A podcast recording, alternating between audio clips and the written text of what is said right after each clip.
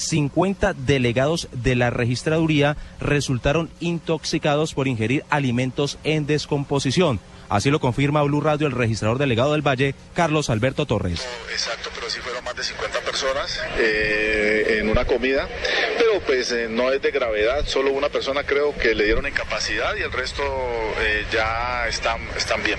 Agregó el registrador que en este momento en Cartago, norte del Valle del Cauca, en el corregimiento La Grecia, hay un puesto de votación inhabilitado por un deslizamiento de, de tierra y en el Cairo norte del departamento también hubo reubicación de dos mesas por falta de logística. Desde Cali, François Martínez, Blue Radio.